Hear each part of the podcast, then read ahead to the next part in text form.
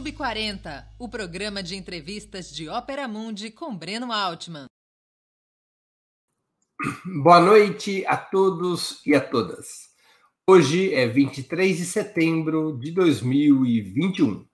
Estamos iniciando mais uma edição do programa Sub40. Nosso propósito é entrevistar convidados e convidadas que representam uma nova geração de lutadores pensadores e realizadores. Homens e mulheres de até 40 anos, às vezes um pouquinho mais, que são referências no mundo do trabalho, da cultura e do esporte, das leis, da comunicação e da atividade política. Nossa convidada dessa semana é Camila Jara, vereadora petista de Campo Grande, no Mato Grosso do Sul, um dos bastiões do bolsonarismo. Para vocês terem uma ideia, Bolsonaro obteve 55% dos votos nesse estado no primeiro turno de 2018. Sua média, seu eh, percentual nacional foi pouco acima de 46%. Venceu no segundo turno em 69 dos 79 municípios do estado. Na capital sul-mato-grossense, Campo Grande triunfou com mais de 70% dos sufrágios. Não é à toa que apenas duas mulheres foram eleitas vereadoras nessa cidade em 2020, entre 29 cadeiras em disputas em disputa da Câmara Municipal. Uma delas, a mais votada, é exatamente nossa convidada, Camila Jara. Além das perguntas que serão feitas por mim, nossos internautas também poderão apresentar questões. Basta escrevê-las nas áreas de bate-papo das plataformas. Na medida do possível, essas serão encaminhadas à nossa convidada para que responda. Antes de começar a conversa, gostaria de pedir que façam uma assinatura solidária de Opera Mundi em nosso site ou se tornem membros pagantes de nosso canal no YouTube. A imprensa independente precisa da tua ajuda para se sustentar e se desenvolver. Também peço que curtam e compartilhem esse vídeo, além de ativarem o sininho do canal. São ações que ampliam nossa audiência e nossa receita publicitária. Ao longo do programa, peço também que contribuam aqueles que puderem com o super chat ou super sticker. Boa noite, Camila, e obrigado por atender nosso convite. Para mim é uma honra tê-la aqui conosco. Boa noite, Breno. Boa noite a todo mundo que está acompanhando aí nossa conversa aqui no Opera Mundi. Eu gostaria de agradecer pelo convite e fico muito honrada e feliz em saber que eu posso ser um desses exemplos, principalmente de resistência. Nós que lutamos por um Brasil menos desigual, mais humano, que olhe para todas as realidades. É, é importante a gente conversar com outras pessoas que pensem igual a gente, para que a gente tenha a certeza de que nós estamos do lado certo da história e que para isso a gente precisa resistir, resistir e resistir. Breno, infelizmente, aqui no Mato Grosso do Sul, com o avanço da onda conservadora, nós sofremos várias perdas, né? E uma dessas perdas foi a completa, praticamente, extinção das mulheres da política aqui em Campo Grande e na Assembleia Legislativa. Digo praticamente completa, porque nós não elegemos nenhuma mulher deputada estadual, por exemplo. Agora temos uma, porque um deputado, infelizmente, veio a falecer e essa deputada sumiu, mas também não faz parte do nosso campo. Infelizmente, aqui na Câmara eu estou como a única vereadora eleita, numa Câmara de 29. Ah, não são duas as mulheres eleitas? Eu... Foram, eleita, foram eleitas duas mulheres, mas aí um voto de um candidato foi validado, e aí na recontagem de votos, infelizmente, a Darlene ficou fora da casa. Entendi. Então, estou como única vereadora tá lá na aqui na capital. Muito bem. Então, retifico, eu havia visto, vi, lido o resultado da eleição, mas não havia me dado conta dessa mudança. Camila, eu nem preciso do teu RG para saber que é uma legítima sub-40 e provavelmente o será pelos próximos 15 ou 20 anos. mas o protocolo do programa me obriga a perguntar: onde e quando você nasceu? Eu nasci em Campo Grande, Mato Grosso do Sul, na fronteira onde o Brasil for Paraguai, é, e em 1995, em 10 de fevereiro de 1995, em pleno carnaval. Isso te faz geração milênio ou geração Z? Então, eu fico lá na porta, né? Porque o debate é muito, é muito amplo. Tem gente que fala que até de 1995 já é, tem gente que fala que do segundo quadrimestre, então é muito amplo assim o debate. Mas eu pego em algumas características de comportamento, eu tenho algum padrão de comportamento da geração millennium, em outros da geração Z, Men mas menos da geração Z. O que, que te levou à militância e ao Partido dos Trabalhadores? Conte-nos sua vida da maternidade até entrar com tudo na luta política. Na verdade, eu nasci na militância antes de eu me nascer nesse mundo. No, quando eu estava dentro da barriga da minha mãe, eu já fazia parte da militância. Então, a minha militância veio de família. A minha avó é uma das fundadoras do Partido dos Trabalhadores aqui. Ela era presidente do clube de mães do seu bairro. E ela praticamente criou meu pai e minha tia sozinha, porque meu avô era alcoólatra, tinha uma série de problemas, e ela se juntou com outras mulheres do bairro dela, principalmente com as mulheres da pastoral, na época que ela fazia parte, e ela, elas formaram um clube de mães. E elas entenderam que no PT elas poderiam ter a, todas as suas reivindicações, todas as suas lutas, e que sua voz poderia ser escutada, e mais do que isso, que elas poderiam construir o Partido dos Trabalhadores. E aí meu pai não ficou muito longe da militância, participou do movimento estudantil, agora mais velho fez parte do sindicato, conheceu a minha mãe na militância do movimento estudantil. E eu acho que e foram para Brasília lutar, construíram um partido aqui, fizeram parte de vários encontros do DCE, tudo. E aí eu nasci. Então eu nasci na luta e eu não consigo me lembrar em um momento que eu entrei na política, porque a política sempre teve muito presente na minha vida. Então, qual, aqui, é a atividade, qual é a atividade profissional da tua mãe e do teu pai? Meu pai é jornalista e minha mãe é professora. Os, minha mãe está aposentada agora e meu pai ainda continua trabalhando. Qual é a então, idade assim, Meu pai e minha mãe, eles nasceram em 66, eles devem ter 50 e 56, 57. É. Eles são da mesma idade. Garotos. Eles são da mesma idade. Então, eles sempre me ensinaram e a gente sempre debateu muito as coisas, as coisas públicas, né? A gente, um almoço de família aqui, todo mundo discutindo e debatendo política, era normal acontecer isso, e eles sempre fizeram questão de colocar a gente para assistir jornal, para entender o que estava acontecendo, e eles sempre falaram que a desigualdade social no nosso país era muito acentuada. E de uma certa forma eu pude acompanhar isso de perto, porque eles entenderam e como foi para eles, a educação fez eles transformarem de vida e eles sempre investiram muito na minha educação e na educação dos meus irmãos, por exemplo. Você tem quantos então, irmãos? Eu tenho três irmãos. A Tainá, que também é jornalista, minha irmã mais velha, o Gabriel, que está morando em Salvador, na Bahia, e a Clarinha, que está fazendo arquitetura na UFMG. Você é a mais velha? Não, eu sou a do meio. Eu sou depois da mais velha. Depois a mais velha. E vem cá, o, o seu pai, é, a sua mãe começou a, a militância dela. Você está contando a história de clube de mães, pastoral, e a história de militância do seu pai. Foi por causa da sua mãe ou é uma história autônoma? Do clube de mães é da minha avó. Da sua avó? Mãe do meu pai. Okay. Ah, mãe do seu pai, entendi. Mãe do meu pai. Nesse tempo, minha mãe estava em Bodoquena, interior do Mato Grosso do Sul. Ela é filha de uma família de agricultores, né? A gente fez parte de um assentamento, parte da minha família da minha mãe mora nesse assentamento até hoje. E minha mãe veio para aqui da Uana, que é no interior do estado também, para fazer faculdade.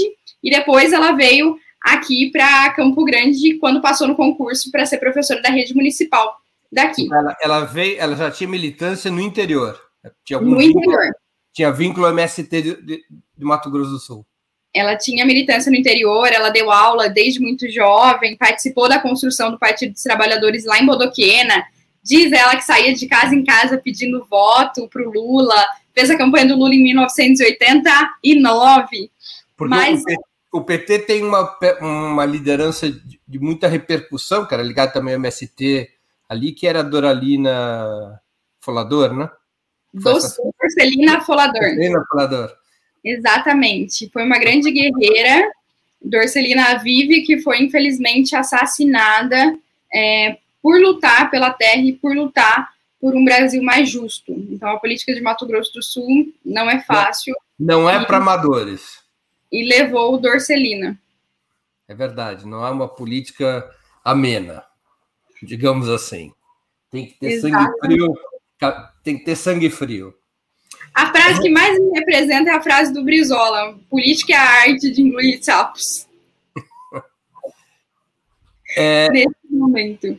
Camila, apesar de já ter sido governado por uma pessoa de esquerda, o, o Zeca do PT, o Mato Grosso do Sul está entre as principais fortalezas da direita e do bolsonarismo no território nacional. Como é que você explica esse fenômeno? O que, que mudou?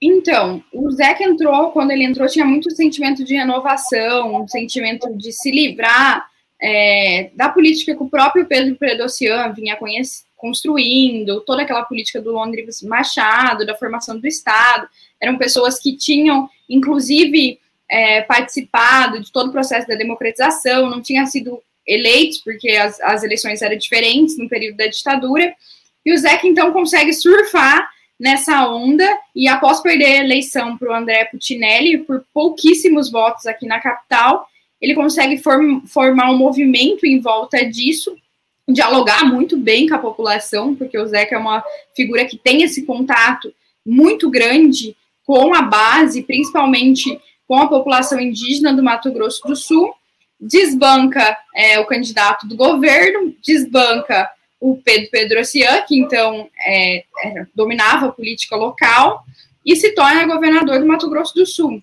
mas sempre com muita resistência. Ele foi eleito em 2002.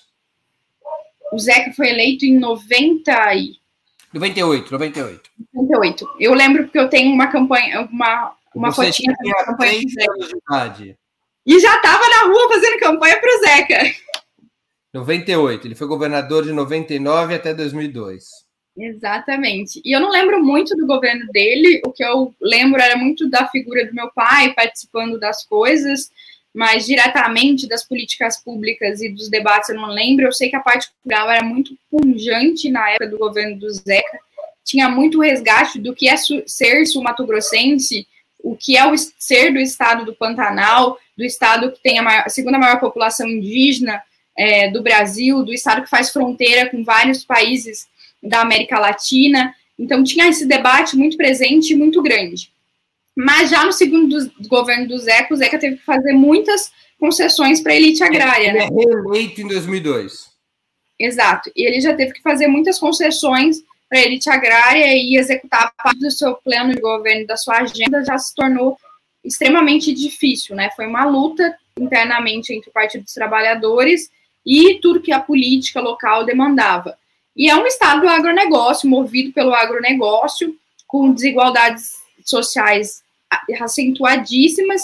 É um estado que não sofreu muito com a crise é, que o país vem sofrendo, né? Lógico que sofreu, mas refletiu de uma maneira bem pequena aqui. É, se você analisar os números, os índices, a arrecadação por parte do Estado, não perdeu tanto como quanto outros estados do país. E nesse sentido, a gente nunca conseguiu, por exemplo, dialogar muito com é, com a população de Campo Grande, que, sem, que nunca elegeu e a gente nunca conseguiu fazer um prefeito aqui. E aqui a gente sempre delegou essa função para outras pessoas, é, conversava. E é um estado que a gente não debate o que é ser Mato Grosso do Sul. Por exemplo, pouquíssimo se debate nas escolas sobre o fato de a gente ser, ser o segundo maior estado com a população indígena. Campo Grande, se você olhar e andar no centro, você acha que é uma cidade que não tem desigualdade. Já chegou do nível de pessoas que convivem, é, que estudaram comigo, falar, gente, essas situações de precariedade é daqui mesmo? É, existe isso em Campo Grande? E sim, existe isso em Campo Grande. Então, é uma cidade que sabe disfarçar muito as suas desigualdades. É uma então, cidade relativamente rica, né? É uma cidade relativamente rica. A renda per capita de Campo Grande, se você for analisar, é, muito, é, é alta comparada à média nacional. Então, é uma cidade que você consegue disfarçar muito bem as mazelas sociais, assim como no estado do Mato Grosso do Sul. Então, sempre teve aquele ideal é, da elite agrária, que se você se esforça, você consegue ter a sua fazenda, você consegue produzir muito, e, e todos eles estão ali porque eles, por mérito próprio, desconsiderando toda a parte da construção do Estado, que aqui já tinha uma população indígena que já estava localizada aqui, que boa parte pertenciam a eles, que foram tomadas. Então, isso não é muito debatido. E a parte de corrupção ficou muito clara aqui. Eles sempre ganham o debate com a parte de corrupção. Então, todo ódio ao PT, todo ódio ao Lula. Se mobiliza muito a classe média de Campo Grande, né? Exatamente, que é a classe que está aqui, né? Não, não é elite agrária, mas quer ser elite agrária, que também não é a população que está passando fome em Campo Grande e fica nesse limbo. E a gente, se olhar no Brasil, historicamente, quem vai para as ruas se manifestar e mostra a cara, infelizmente ainda é a classe média, né, em sua maioria. E essa classe média culpa o prefeito, culpa o governador, culpa todo mundo, não que eles sejam excelentes no, no seu trabalho, pela situação que passam e não olham para o presidente da República ou não olham para os escândalos, por exemplo, de corrupção que existe por parte dos presidentes, do presidente da República. Então, é um estado que você precisa avançar muito ainda na representatividade. Quando você, se a gente analisar, a gente tem pouquíssimas pessoas indígenas, pessoas negras nos espaços de poder. Mulheres já chegou uma época que a gente teve bastante, assim, bastante comparada hoje, era bastante. Cinco mulheres na Câmara, mas a gente ainda não pensou e não teve pessoas que compõem a maior parte da população dizendo quais políticas públicas vão ser aplicadas, né? E aí a gente também não produziu novas lideranças enquanto partido dos trabalhadores e está com uma dificuldade enorme de renovação aqui no estado. Camila, deixa eu te perguntar uma coisa, recuando um pouquinho sobre a sua trajetória. Você nos contava no início do, dessa entrevista que você veio de uma família de esquerda por pai e mãe. Você fez escola pública? Não não estudei em escola pública, eu tive a oportunidade de estudar numa escola salesiana, que tinham essas questões sociais muito próximas por conta da pastoral. Então, eu tive vários diretores que eram ligados à teologia da libertação, que sempre nos levavam para os bairros para participar de programa social, e eu tive a oportunidade de estudar nessas escolas com bolsas, né? Eu tinha bolsa de estudo e estudei a vida inteira, por exemplo, do Dom Bosco, que é uma escola tradicional daqui. E você ingressa na universidade quando? E vai fazer que curso? Então, o meu caminho até a universidade foi um pouco confuso. Vamos porque lá. eu comecei a militar, o meu despertar político que eu comecei a militar por conta própria foi logo no ensino médio. É, Você que eu participei movimento do secundarista.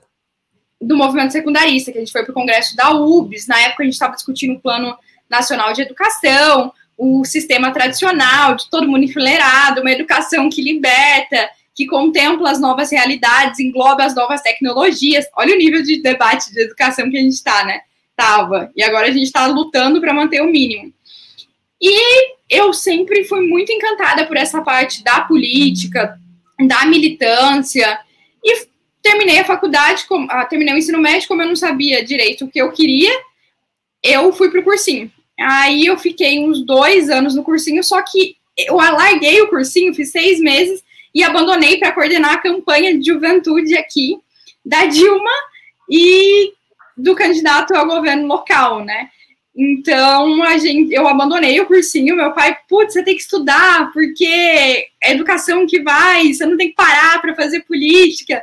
Mas o, a mosquinha azul tinha me picado, e eu larguei o cursinho e fui fazer política e rodei o Mato Grosso do Sul inteiro e aprendi muito sobre o nosso estado dentro da campanha, né?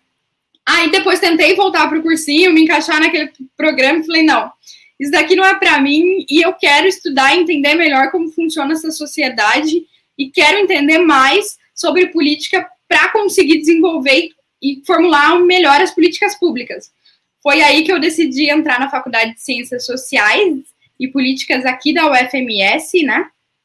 Eu tentei na UNB também, passei, mas Aqui, a gente estudava realidade local, estudava sobre as questões indígenas, as questões antropológicas, e eu decidi ficar por aqui mesmo.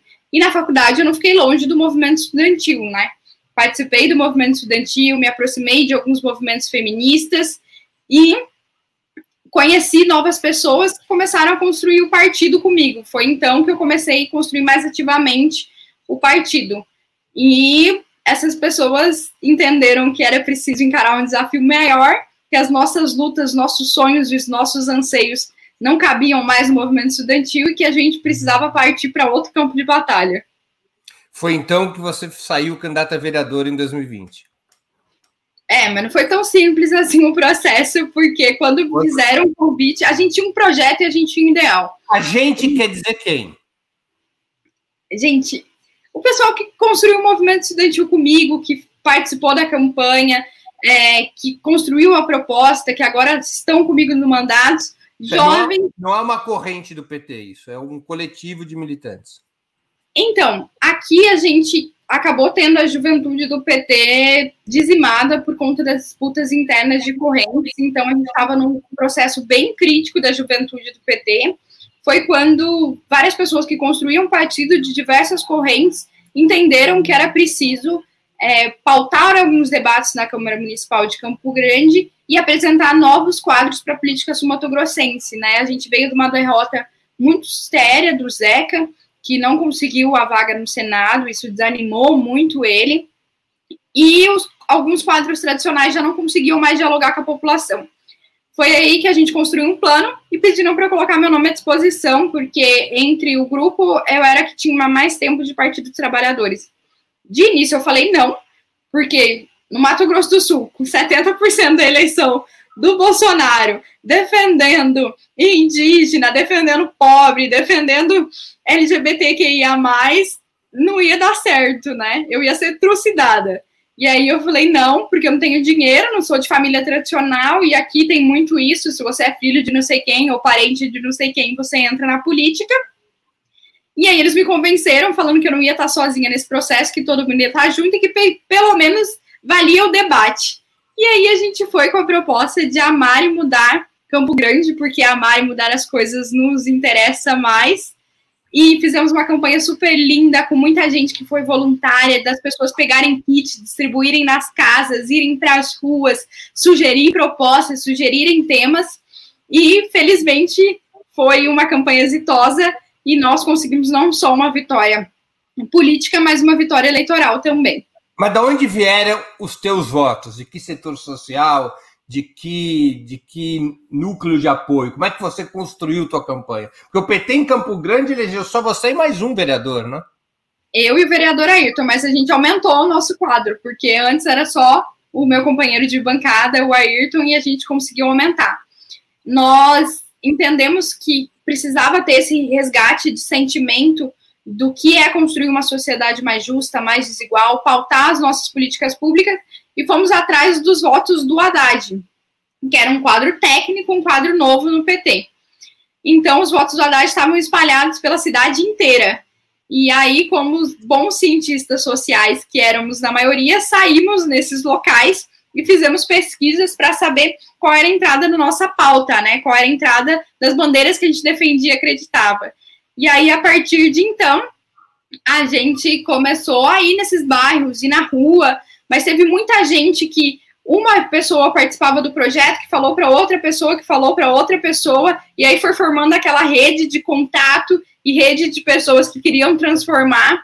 E aí foi a campanha bem de boca em boca, de pé no chão, trabalho de formiguinha, de falar com todo mundo, de apresentar o projeto para todo mundo. E teve uma galera da juventude que votou, que acreditou, que entendeu que era preciso dizer não para tudo isso que estava proposto como tipo de política a se fazer no Mato Grosso do Sul. E também teve uma galera da militância do PT mais antiga que estava desacreditado, que precisava voltar a esperançar. E nós conseguimos reunir essas duas gerações para ir para as ruas, para conversar com a população, para ouvir as demandas da população e conseguimos juntar esses dois sentimentos de renovação com um sentimento de esperança, de querer ver todas as pautas saindo é, e nos conseguimos nos fazer eleitos. Eu estou olhando as fotos aqui e fiquei um pouco nostálgica. Agora, Camila, houve resistência dentro do PT a uma candidatura tão jovem? Teve muita resistência. Eu acho que a gente vive no PT, no próprio Partido dos Trabalhadores e na política, no geral, aqui no Mato Grosso do Sul, uma frase que um grande amigo meu sempre fala: a gente está naquele momento que o novo ainda não nasceu e o velho também ainda não morreu, e aí a gente tem todos os conflitos geracionais por conta disso. Quando a gente decidiu que nós iríamos é, lançar a candidatura e que nós iríamos enfrentar esse desafio, nós entendemos que isso precisaria ser feito com muito preparo. E era um grupo de jovens que tinham feito, acho que dois, duas pessoas lá dentro tinham tido Quando você foi candidata, você tinha 24 anos. Eu tenho 26 agora. Quando a gente começou esse processo, eu tinha 24. É, nessa época que eu tô contando para você, eu tinha 24 anos. E a gente precisava de uma série de aparatos e de estruturas, principalmente na parte de tecnologia, para acompanhar todo esse debate que a direita estava fazendo, que não tinha formação no PT que desse conta disso. E não tinha formação no PT que desse conta de todo esse turbilhão é, de sentimentos que estão aí. Era muito ligado àquela coisa, ah, na Guerra Fria, mas na década de 80, mas não sei o quê. E era uma coisa muito distante da nossa realidade. Então, nós fomos procurar a formação, é, não formação política, mas formação de táticas e estratégias eleitorais, onde estavam disponíveis para ter essas formações. Foi aí que eu entrei no Renova. Eu falei, ah, vou fazer esse curso de direita. Mas aí eu falei, não, aprenda as táticas com seus inimigos. Se tem alguma coisa que. Foi... Você entrou no Renova? Eu entrei no Renova. Entrei no Renova, participei de toda a seleção. Eu falo que eu era cota petista lá dentro, fiz parte do grupo que levantou a máscara com a cara do Lula. Eu e tem outra vereadora também de Vitória, que tem um, perfil muito parecido comigo, que é a Carla Kozer. É, fomos, e isso foi o fim para o PT, assim, foi a morte. Como que você está indo lá e não sei o que, é um absurdo, você vai virar uma liberal e tal. Eu falei, gente, eu já tenho 24 anos de formação dentro do Partido dos Trabalhadores. Estou terminando uma faculdade de Ciências Sociais e Políticas. Estou me especializando em ciência política. Então, acho que eu já. Tudo que eu tinha, todos os liberais que eu tive que ler, eu já li por conta da própria faculdade. Mesmo lendo todos esses liberais, a minha mente não foi feita. Então, assim, vamos confiar um pouco mais na formação e na trajetória que vocês dão para os militantes de vocês e vamos aproveitar o que tem de bom lá. E aí eu fiquei um ano e meio aprendendo é, mais estratégias de coordenação de campanha, estratégia de mídia social, marketing pessoal, é, estratégia de captação de rede, essas coisas que ainda faltava muito para a gente da esquerda, agora a gente deu uma acordada. E na beirada da eleição, o PT lançou um curso parecido com esse, mas assim, a campanha já estava rodando quando eles lançaram, agora a gente está formulando é, esse curso para os candidatos do campo progressista com mais antecedência para que eles tivessem esse apoio. E também tive o apoio do Vamos Juntas, que é um movimento que quer colocar mais mulheres na política, que foi fundamental também. A gente teve aula com o pessoal que coordenou a campanha de arrecadação é, online do Freixo, por exemplo, e foi fundamental para a gente conseguir colocar no ar nossa campanha de arrecadação online, porque não tinha perspectivas de grandes recursos. Então, teve essa, essa resistência. Teve até gente aqui que falou: não, a gente não vai dar legenda, vocês não vão sair candidatos. E aí virou aquele debate, mas no final todo mundo entendeu que era preciso caminhar junto e que a gente fez uma campanha muito bonita e agregadora aqui. Você continua vinculado ao Renova? Agora? Não. Eles fizeram um curso depois que saiu o mandato, mas nada de novo, assim. Então, a partir do momento que eles ensinam, nós estamos presentes. A partir do momento que não ensina, e eu não sei se é comigo, eu fiquei sabendo que teve jantares com os outros alunos é, lá em São Paulo, não fui convidada para nenhum desses jantares, nenhum dos alunos petistas foi convidado para esses jantares, ficamos de fora da festa, e talvez possa ter esse contato com essas pessoas que tiveram essa relação mais próxima por parte deles, assim. Da você nossa de corrente, Você é de alguma corrente interna do PT? Eu, a minha formação é da articulação de esquerda. Eu me formei na articulação de esquerda, no meio do caminho saí da articulação de esquerda e agora eu estou na CNB. Entendi. E seus pais mantêm militância no PT? Meu pai mantém militância no PT. A minha mãe é a mais militante de, de todas. Ela tem tipo um perfil da articulação de esquerda. Ela é e... militante da articulação de esquerda. Não, ela não é. Ela saiu do PT porque ela ficou emburrada com o PT no primeiro mandato do Lula. E aí ela pediu desfiliação. E aí diz que naquela época que teve aquela divisão com o PSOL tal, mas no final não foi nem para o pessoal, fica militando, mas não dentro do partido. E meu pai é da IPS aqui no Mato Grosso do Sul. A IPS tem origem na articulação de esquerda também, né? É uma divisão da articulação de esquerda. Exatamente. Entendi. É, deixa eu fazer uma outra pergunta. Como é que é ser mulher, jovem e de esquerda, na Câmara Municipal de Campo Grande, essa cidade na qual é, o bolsonarismo deitou e rolou desde 2018 e onde apenas dois vereadores são progressistas, como você mesmo já disse, você e teu colega petista. Como é que é ser como é que é atuar na Câmara Municipal de Campo Grande? Eu acho que tem várias coisas que já são simbólicas por si só, né? Então, ter uma mulher, ter uma mulher jovem, de esquerda, ocupando o espaço é, numa Câmara que você tem 28 homens, já causa um impacto por si só. Mas eu gosto sempre de pensar é, como a gente pode ser transformação nesse espaço que a gente está.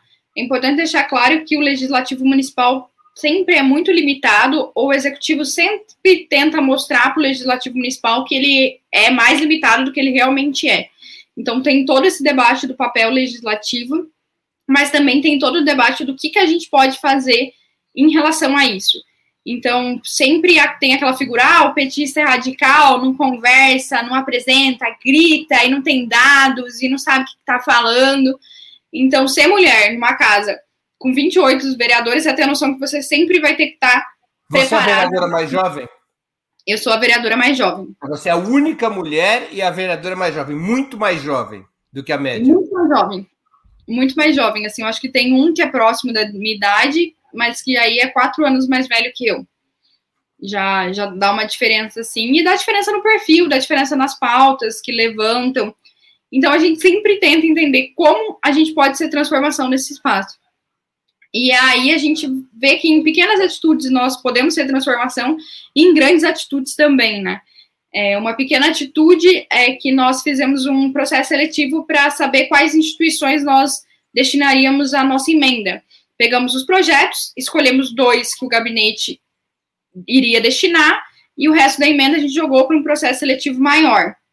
Por entender que tem associações menores que precisam de apoio e que sempre as mesmas instituições eram beneficiadas e nada mais justo que o dinheiro público seja determinado e debatido com a população para ver onde vai ser destinado. E esse edital é, foi conversa na cidade inteira, a cidade se mobilizou, várias pessoas ligadas às instituições, projetos sociais pedindo, e esse, isso se tornou um exemplo que a gente fez uma campanha de arrecadação de cestas básicas na Câmara e fizemos um processo seletivo, a própria Câmara, a instituição, para saber qual instituição iria receber essas cestas básicas. Para tirar daquele, ah, é com padre político de não sei quem, então recebe. Se tem ligação com o vereador tal, então recebe. Não, foi para votação e para participação popular. Nós conseguimos aprovar também, enquanto Câmara, o projeto é, de dignidade menstrual, que foi uma conquista muito grande, todos eles abraçaram muito o projeto, e eu entendo que agora eles têm uma postura de respeito. Quando eu entrei, tinha uma postura de: olha, ela é menininha, ou ela é fofinha, ou ela é minha filha, ou ela é minha irmã, ou ela é a criaturinha. Tipo, ela não é uma colega de trabalho que está aqui para debater políticas públicas de maneira igual e debater quais são os rumos da cidade de maneira igual. Isso foi se dissolvendo é, ao longo do tempo Hoje em dia eles então um debate, eu apresento muito dados, mas é preciso saber que você tem que estar três vezes mais preparadas para o debate entender três vezes mais sobre a pauta que você vai levantar do que se fosse qualquer outro homem ali no local apresentando.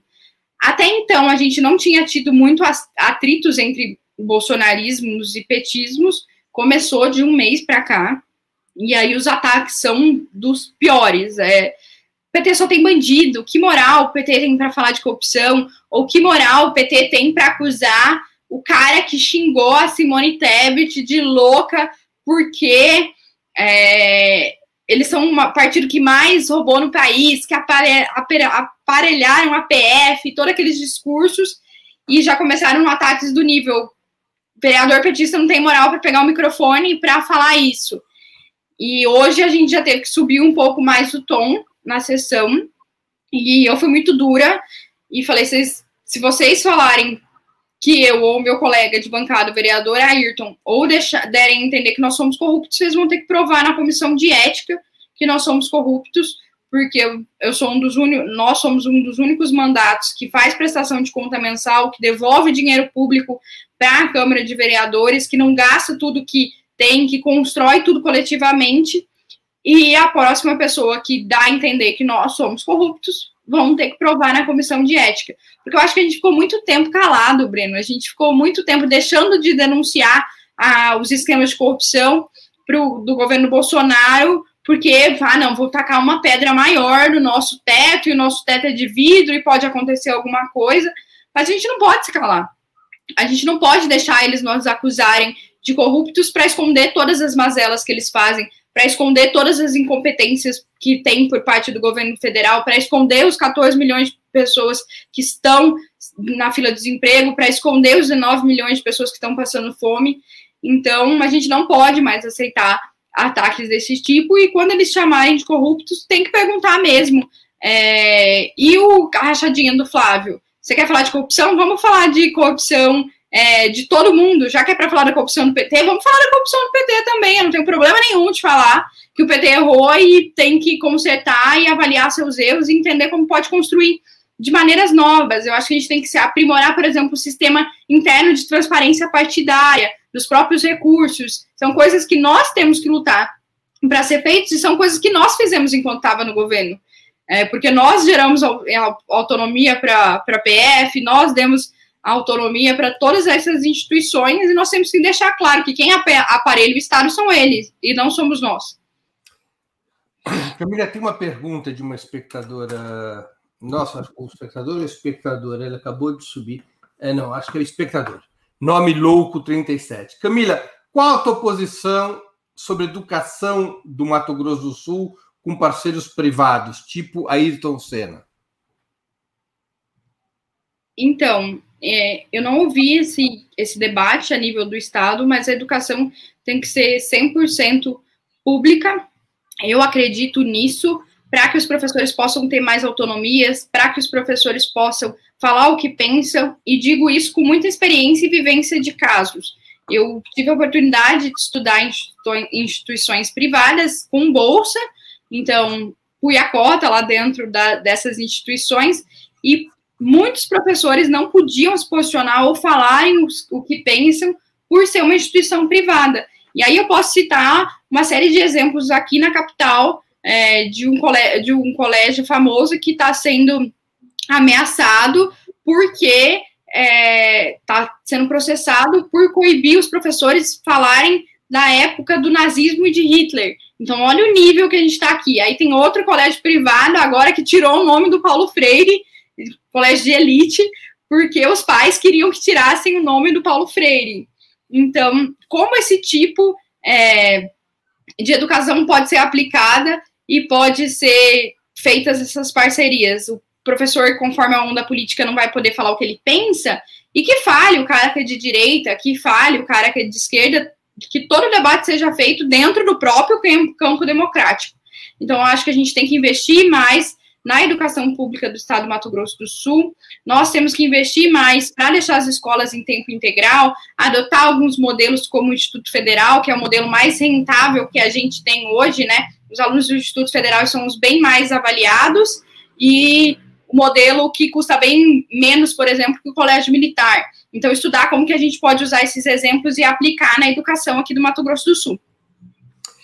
É, Camila, eu vou te perguntar, é uma, uma pergunta de outra espectadora nossa, Cecília MB, inclusive ela contribuiu com o Superchat, ela pergunta assim, quais mulheres te influenciam ou te influenciaram na política? Olha, eu acho que teve muitas mulheres que constituíram a minha história. É, a primeira mulher que eu tive contato e que eu estudei na faculdade, por exemplo, foi sobre a bancada do batom e eu fiz muitos trabalhos sobre a Benedita da Silva. Então, é uma mulher que me inspirou muito. E aí eu não podia falar, deixar de falar da Manuela Dávila, que por identificação era uma mulher que eu via próxima política, porque, querendo ou não, era uma das poucas mulheres jovens que tinham ocupando aquele espaço na Câmara na época. Mas tem uma mulher é, que está me inspirando bastante ultimamente e que está fazendo um debate muito legal que eu queria fazer um debate aqui, que é o caso Cortez, lá nos Estados Unidos, inclusive me impulsionou para sair candidata, né? Porque ver a Ocasio naquele trabalho de formiguinha, é, conversando com todo mundo e colocando aquele debate interno dentro do partido, pedindo a taxação, taxação, taxação de grandes fortunas, como ela fez. É, confesso que dá uma energia boa, aquele documentário de virando, virando a mesa do poder, dá uma inspiração e falar, putz, se aquilo é possível, é possível fazer isso aqui. E me movimentou bastante. Entendi. Deixa eu te perguntar. Você acha que esse cenário no, no Mato Grosso, até o, até o momento favorável à direita, tanto no Estado quanto na tua cidade, começou a mudar nos últimos tempos com a crise sanitária, com a crise econômica e social e com a reabilitação eleitoral do ex-presidente Lula? Ou seja, o cenário do Mato Grosso de Campo Grande hoje é mais favorável à esquerda e ao PT? Eu acho que os números comprovam isso e a sensação de segurança que a gente tem de fazer campanha na rua também comprova isso. É, eu já tive episódios que, quando a gente estava no canteiro com a militância do PT, tacaram rojão. Isso quando em 2000. onde? No, a, no canteiro, na época, podia ter bandeirada, e aí a militância. Canteiro? Um canteiro central. Tipo, tem a avenida. Ah, tá, tá, tá. Então, o canteiro central de uma avenida, tá bom, tá bom. É, o canteiro central de uma avenida. Época podia ter bandeirada. E aí ficava toda a militância do PT levantando bandeira e todo mundo pulando, cantando aquelas músicas. Na época, nosso maior inimigo era o, o PSDB, e nós achávamos que aquilo era a escória, tudo que eles representavam do neoliberalismo e por aí vai. E a, nessa disputa já passaram e já jogaram rojão na gente. E aí a gente não conseguia dialogar com a população. Se a gente chegasse com a camiseta vermelha falando que queria conversar com a população, a gente já puf, batia na porta, né? Então já é uma, um, muito complicado.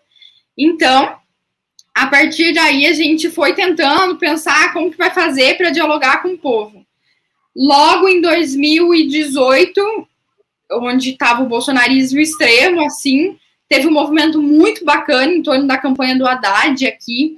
É, o movimento Ele Não reuniu várias pessoas, todo mundo foi para as ruas de novo, as mulheres e gente de vários partidos se juntaram para dizer que não queriam aquele tipo de governo. Então, teve mais gente do campo popular ocupando as ruas, mas mesmo assim tinha uma intolerância muito grande do outro lado.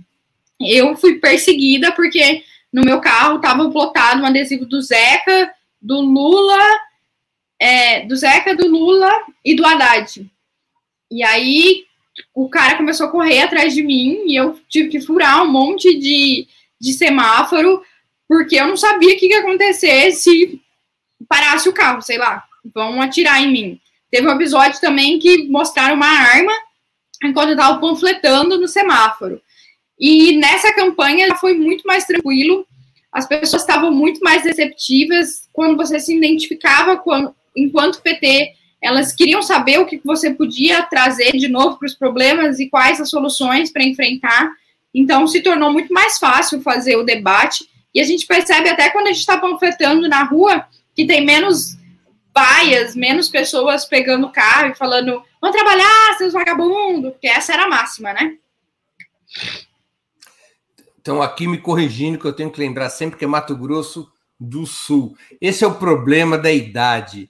Eu me lembro de quando era tudo a mesma coisa, Mato Grosso, mas é Mato Grosso do Sul. Toda vez que eu falar errado, me corrija. Muito obrigado para o nome louco que me corrigiu. Camila, você combina a tua militância partidária com uma forte identidade feminista, inclusive organiza um coletivo Agora é que são elas. Qual é a reação dos setores mais conservadores, incluindo os de origem religiosa, em relação à tua atuação política? Você sofre no Mato Grosso do Sul o que sofre a Manuela no Rio Grande? Então, já chegou de.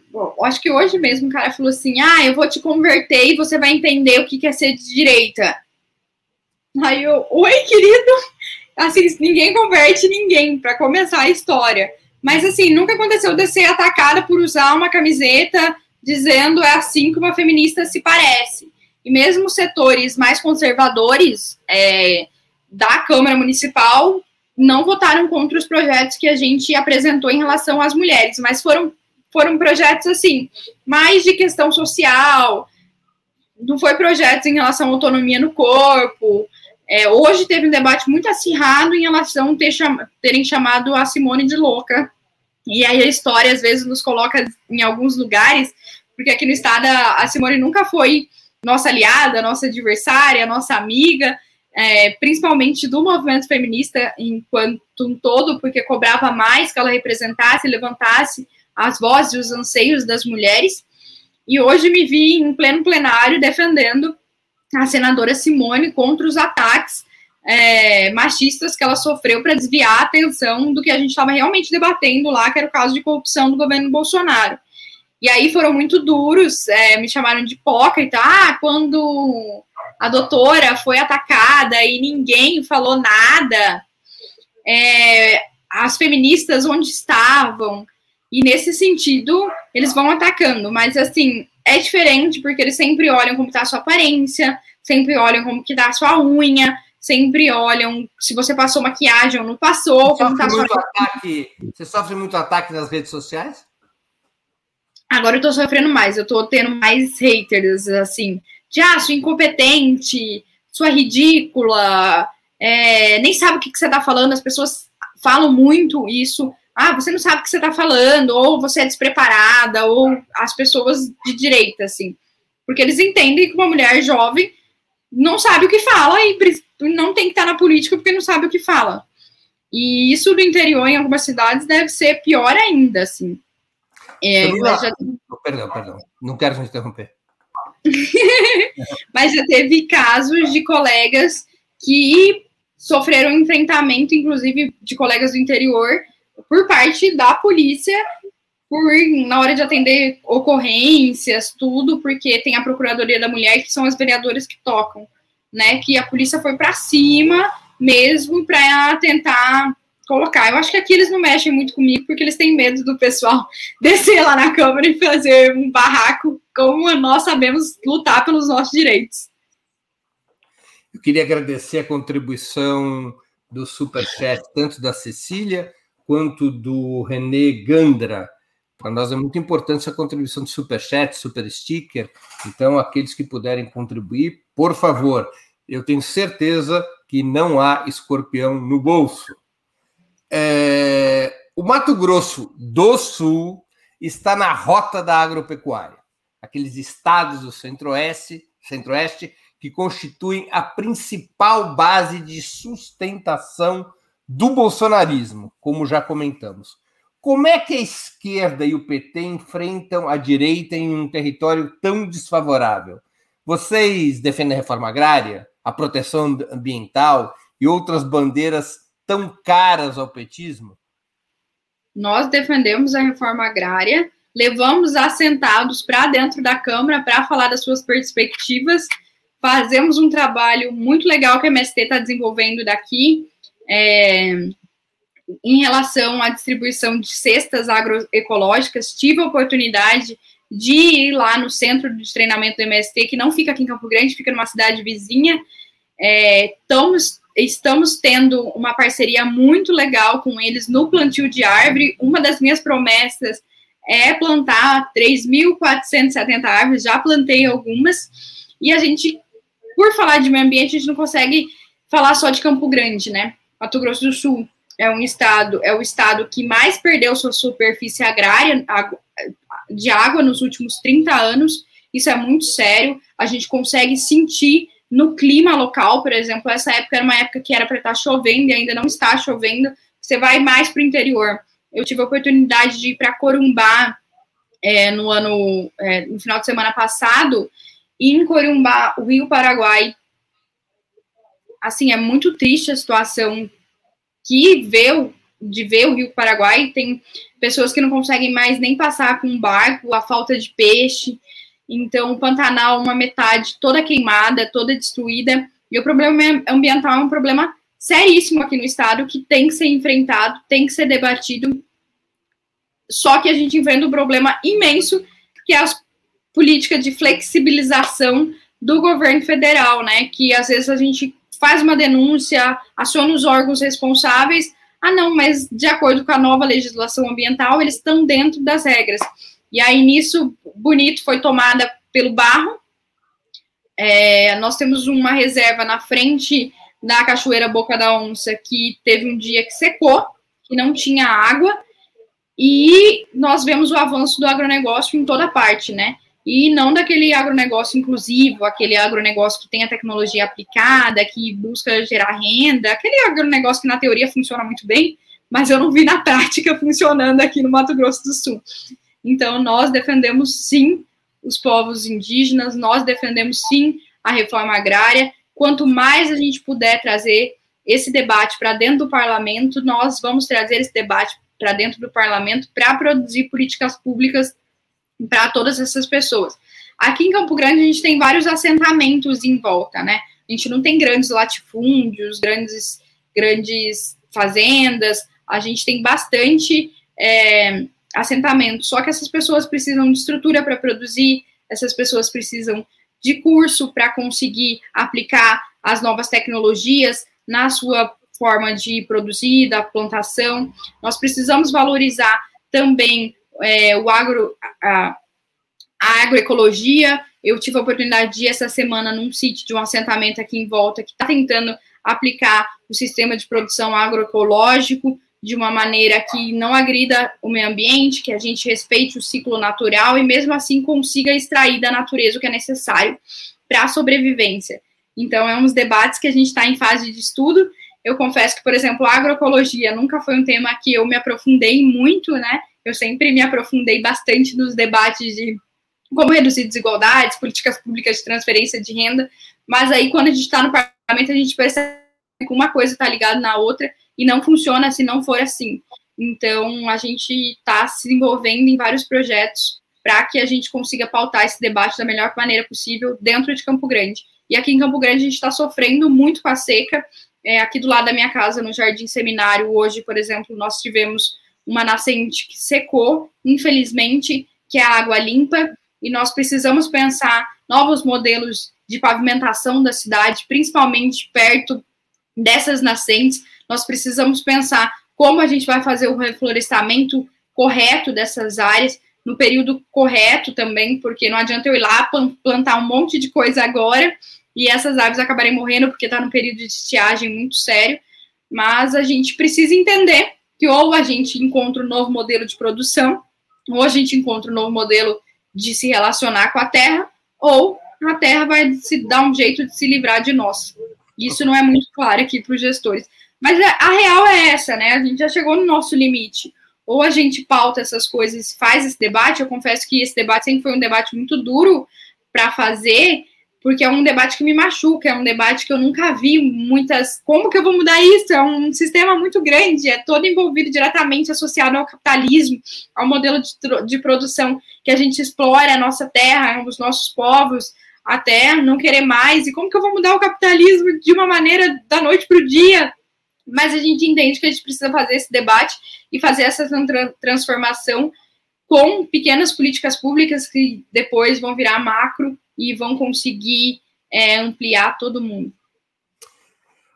Nome Louco pergunta: é teu projeto ser deputada? No momento, nós estamos focados no, em Campo Grande, nós estamos focados nos projetos daqui. É, vez ou outra eu estou indo em alguma cidade, porque principalmente para conseguir entender mais sobre esses projetos ligados ao meio ambiente, né, para aplicar nos assentamentos daqui. Mas o futuro é deles pertence, vamos ver como se desenvolve o cenário local. A nossa candidatura à vereadora não foi algo que foi imposto, é, foi uma construção, foi um grupo que pediu para a gente colocar nosso nome à disposição. E eu acho que se nós vamos alçar voos outros locais de debate, também tem que ser da mesma maneira, né? Então, no momento, nós estamos canalizando nossa energia para cá, para o Renda Básica, todo mundo que é de Campo Grande ou do Mato Grosso do Sul que está acompanhando aí, ajude a gente na nossa campanha de mobilização para a gente garantir uma renda mínima para a população de Campo Grande. A mobilização fora Bolsonaro chegou ao Mato Grosso do Sul e a Campo Grande? Não só chegou ao Mato Grosso do Sul e a Campo Grande, mas nós somos o primeiro estado que saiu às ruas contra o Bolsonaro. Por incrível que pareça, Mato Grosso do Sul deu pontapé inicial. Desde janeiro nós estamos na rua, nas ruas e não saímos das ruas. Começamos primeiro com, com carreatas feitas pela Frente Fora Bolsonaro e depois que expandiu os atos pelo país inteiro, nós também fomos para as ruas. E nós, no dia 2 de outubro, nós estaremos nas ruas de Campo Grande, também do estado, dizendo que nós não vamos mais aceitar é, o gás de cozinha a preços exorbitantes, nós não vamos aceitar mais é, o preço da carne, esse absurdo. E olha que é um absurdo aqui no Mato Grosso do Sul. Imagina aí para vocês, porque aqui nós exportamos carnes, então já foi, sempre foi um pouco mais barato, e agora, infelizmente, nós estamos vendendo osso para a nossa população. Você era uma criança de colo quando o ex-presidente Lula foi eleito pela primeira vez. Um pouco mais que uma criança de colo. Ainda dava para carregar no colo. Em 2012. Já fazia campanha. Já fazia campanha no colo da mãe. E era uma adolescente quando o ex-presidente terminou seu segundo mandato. Como é que você enxerga o líder petista? O que, que você espera de um possível terceiro governo de Lula? Eita, quando a gente fala do Lula, a gente sempre deixa a análise política do lado e a gente sempre coloca muito o coração. Mas eu entendo que o Lula é o grande líder do Brasil, nós não temos nenhuma pessoa com a grande capacidade de articulação é, política, com a capacidade de contato e de comunicação com as massas que o Lula tem. Ele é um fantástico, mas como boa pessoa que cresceu dentro dos governos do Lula, a gente tem que pontuar é, algumas coisas que nós deveríamos ter feito e não fizemos, e eu acredito que boa parte do que está acontecendo, é, as pessoas se respaldam nessas falhas, né? Então, Lula, quando voltar, tem que voltar com toda a garra, com toda a energia, é, com toda aquela capacidade de dialogar com todo mundo que ele sempre teve. Eu me lembro é, que em 2014 eu entreguei uma carta para o Lula da Juventude do Mato Grosso do Sul. É, ele veio bastante para cá, ele veio umas três vezes para a campanha daqui, por entender que era preciso ganhar a disputa aqui no Mato Grosso do Sul, e ele estava certo no final das contas, porque o começo do governo da Dilma se deu aqui no estado e por conta das peças e das articulações políticas daqui. Mas eu entreguei para ele e eu falei assim: Lula, o PT precisa entender e dialogar mais com a juventude, porque nós não estamos dialogando com esse setor, e esse setor vai construir o futuro. E o Lula me chamou no canto, pegou a carta, leu e falou: é, você tem razão, vamos fazer uma reunião e depois se reuniu com todos os jovens daqui. Isso de uma, é uma, de uma grandeza tão grande que os nossos dirigentes partidários não colocou o Lula para falar com a juventude, mas ele, como sempre, quebra protocolos, né? Quem, quem acompanha o Lula de perto sabe que ele é o dono, o rei de quebrar protocolos, entendeu que era preciso escutar aquela juventude que estava ali presente.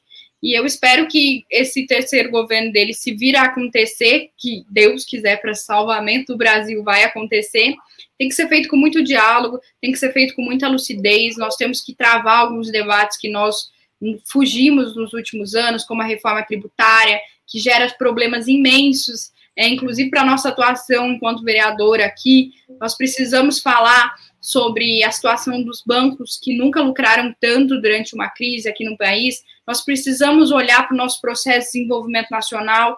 É importante investir no agronegócio, é, do jeito que a gente investiu, mas nós temos que investir também mais é, na preparação da agricultura familiar, nós temos que investir mais no desenvolvimento das nossas tecnologias nacionais. O Brasil até hoje não passou por um processo de industrialização completo. A gente vai ficar dependendo dos grandes países até quando? Então, todas essas coisas têm que ser debatidas, têm que ser trazidas como realidade para dentro do, do programa de governo do PT e sobre as coisas que a gente quer e espera enquanto nação, né? O, o, PT, o Lula não vai, não vai governar sozinho, mas o, quais tipos de acordo que nós vamos fazer para estar tá nesse governo, o que nós vamos aceitar ou o que nós não vamos aceitar. Não dá para a gente continuar apoiando chapas, como aconteceu aqui em Mato Grosso do Sul, de pessoas que, na hora que a gente deu um escorregão, enfiaram a faca.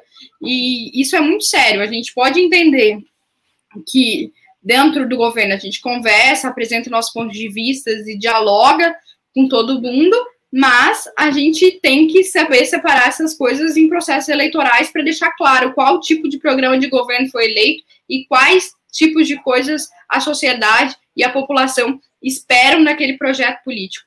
Então, o PT precisa fazer um debate geracional muito grande, que não é feito ainda, apesar de ter sido o partido que mais elegeu jovens e que mais elegeu mulheres jovens e negras do país. É um debate que a gente faz muito pouco ainda e que a gente precisa encarar de frente e entender que essa nova geração, essa um, um quarto da bancada de vereadores do PT é, são de jovens, é muito grande. Entender que essa nova geração está aí não só para carregar piano ou organizar reunião, como sempre foi dentro do PT, mas está aí para pensar a política pública e dizer qual é o direcionamento e quando e que rumos a gente quer que o partido construa e quais os rumos que a gente quer que o governo construa.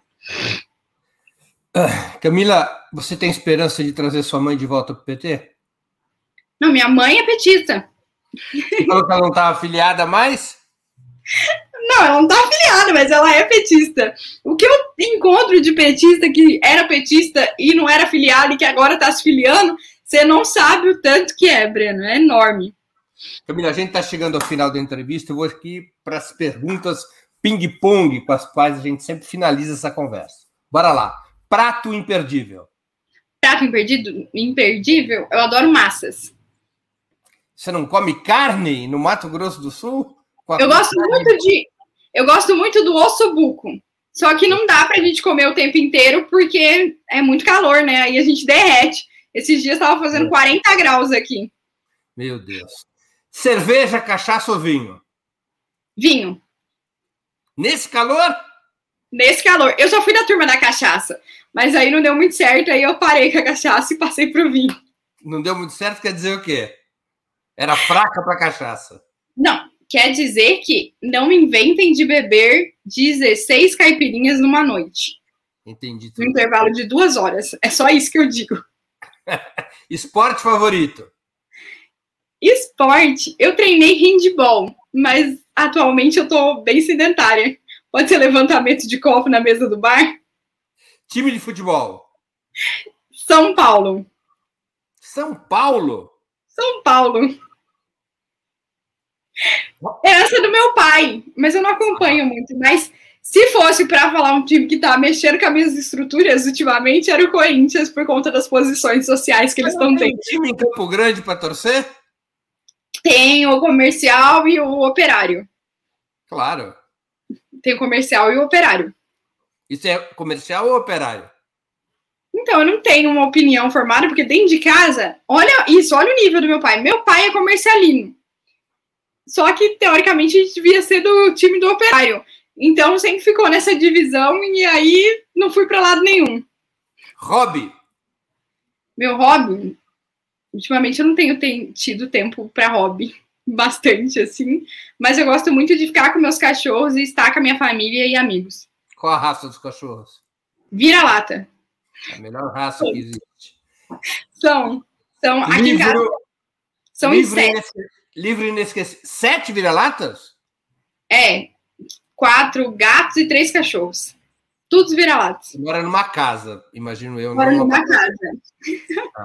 É que eles foram aparecendo e foram ficando. E os, e aí... e os cachorros não caçam os gatos, nem vice-versa? A Luna, que é a mais velha, ela não aceita muito a interferência do Mandela e do Luiz Inácio na vida dela, não. Mas. Um gato seu chama Mandela, o outro chama Luiz Inácio. Um chama Mandela, o outro Luiz Inácio e o outro Ernesto. Guevara de la Sierra. Esses são os gatos. Esses são os gatos. E os cachorros? O Pepe Mujica, a Margarida Marques, que é uma grande jornalista e militante da cultura daqui, e a Luna, que é só a Luna mesmo. Faltam um, eram quatro cachorros. Não, é quatro gatos. Tem a Liz Maria. Ah, Liz Maria, tá certo. Livro inesquecível. Então, tem vários livros que eu podia indicar, mas ultimamente eu tô lendo bastante O Povo contra a Democracia para tentar entender um pouco desse processo que está acontecendo e o que nós precisamos evoluir enquanto sistema democrático para que as pessoas não se virem contra a própria democracia. Então fica o, a dica. O livro Povo contra a Democracia de que autor? Ah, Yasha. Eu não sei falar, calma aí. Deixa eu ver aqui. Eu não sei falar nesse, o nome estrangeiro dele. Arrisque-se, a gente põe na tela aqui. Calma aí. Poder servir de indicação para quem quiser ler. Tá, calma aí. O meu tá lá.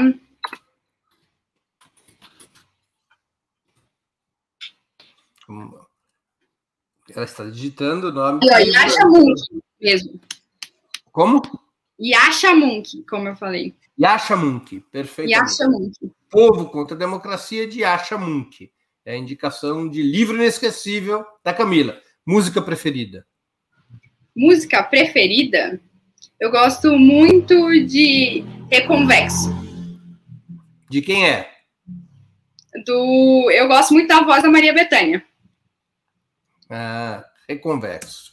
Filme marcante? É O Sorriso da Mona Lisa. Sorriso da Mona Lisa. Eu era muito jovem quando eu quando eu assisti ele, eu acho que foi o iniciar do feminismo na minha cabeça. Então ele é bem importante para mim. Ídolo político. Ídolo político? Gente, tem tantos, mas eu posso citar o Pepe. Pepe Mujica, o uruguaio, ex-presidente uruguaio, ex-dirigente do Pamaro, Pepe Mujica. Evento... muito que aprender com a, com a maneira como ele faz política e, e a maneira como, como ele manteve os ideais e as estruturas, mesmo depois de tanto tempo no governo. Evento histórico do qual gostaria de ter participado? Quando eu vi essa pergunta, eu viajei assim na história. Mas um momento que eu queria muito ter participado da história política do Brasil foi a, Constitui a Constituinte de 88, com todo aquele turbilhão, com aquele debate público, com as constituintes acontecendo no Estado, com os movimentos ocupando o Congresso. Então, é um processo que eu não vivi, que eu queria muito ter vivido e que provavelmente você conseguiu participar de um pouco. Eu já era velho em 88. Camila, muito obrigado por teu tempo e por ter participado do Sub-40. Eu tenho certeza que nossos internautas e nossas internautas aproveitaram muito essa hora de conversa e se divertiram bastante. Muito obrigada, Breno. Muito obrigada a todo mundo que acompanhou a entrevista. Obrigado pelo espaço para a gente falar das nossas ideias e mostrar o que a gente acredita e que é possível construir um Brasil melhor, como a gente já mostrou, e colocar nossos ideais na frente. A política é feita por cada um de nós, a política é feita no nosso dia a dia, é nosso dever que todos nós que acreditamos que é possível ser usado essa, a política como instrumento de transformação, é nosso dever conversar com os nossos vizinhos, conversar com os nossos amigos, conversar com os nossos parentes e mostrar que tudo que está posto aí não é o tipo de política que nós possamos fazer, que é possível fazer mais para a população. Então, fica nosso dever aí, como revolucionários, para que a gente também exerça essa missão no nosso dia a dia. Aqui na Câmara, nós precisamos muito do apoio de cada um de vocês para que os nossos projetos andem para frente e que a população que precisa realmente seja atendida, incluída no orçamento público do município e no Brasil. Breno, conte sempre comigo, estarei sempre à disposição. E quando vir a Mato Grosso do Sul, vamos combinar para a gente sair por aí e eu te mostrar a parte do estado que você ainda não conhece.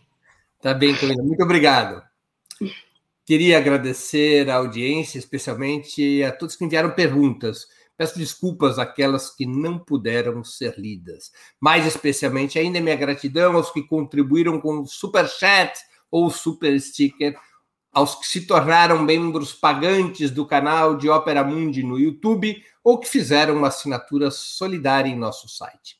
A próxima edição do Sub 40 será no dia 30 de setembro, quinta-feira, às 20 horas. A convidada será a jogadora de vôlei Carol Solberg.